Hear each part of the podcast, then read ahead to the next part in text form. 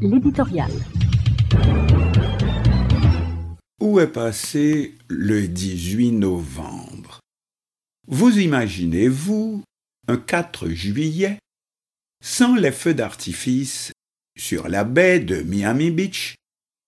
ou sur celle de la rivière Hudson, New York, ou du lac Michigan à Chicago, ou un 14 juillet sans la grande parade militaire sur les Champs-Élysées à Paris. Alors que son armée piétine actuellement dans l'offensive en Ukraine,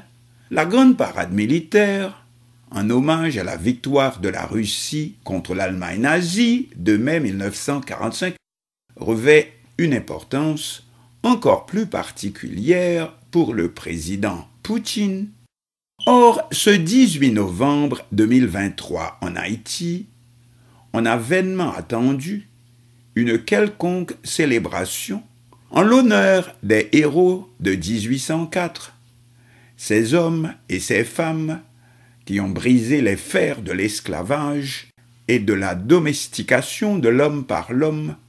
pour les Noirs, mais aussi pour les hommes de toute autre race, ce qui en fait une victoire encore plus importante que toutes les autres précédemment mentionnées. Cependant, puisque Haïti, c'est aujourd'hui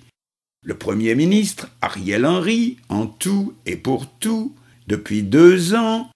selon le vœu de Washington, bien sûr, et sans qu'on puisse distinguer ce qui a été réalisé de concret pendant ces deux années,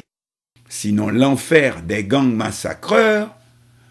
Dr Henry se trouvant en Arabie saoudite à une conférence avec les membres de la communauté caraïbe CARICOM,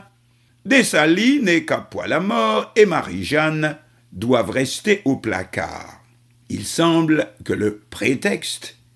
même s'il n'y a pas eu de communiqué officiel, c'est le mauvais temps qui menaçait ce samedi 18 novembre le pays. Or ce n'est pas pour rien, bien entendu, que toutes ces nations précédemment citées consacrent cette importance à leur fête nationale,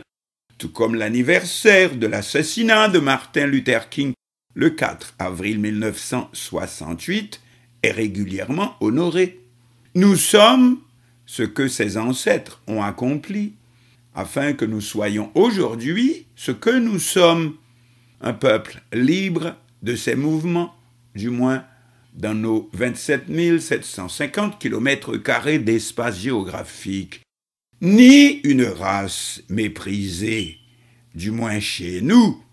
alors que nous avons aussi grandi dans une capitale Port-au-Prince où dès le lever du jour, le 18 novembre, chaque 18 novembre, toute la jeunesse se dirigeait au champ de Mars pour la grande parade militaire. Et devant les mémorables tribunes mais hélas, les mêmes que Fiston, Duvalier et Echo sacrifieront pour une poignée de pesos d'un président dominicain, Joaquin Balaguer, ouvrant la voie aux impertinences actuelles d'un Louis Abinader. Justement, c'est face à cela cette année, alors que le peuple fait corps actuellement autour de la construction du canal sur la rivière Massacre contesté par le pays voisin, que le 18 novembre devait revêtir cette année une importance encore plus particulière. Honte donc à ces dirigeants qui n'ont pas compris, qui n'ont définitivement rien compris.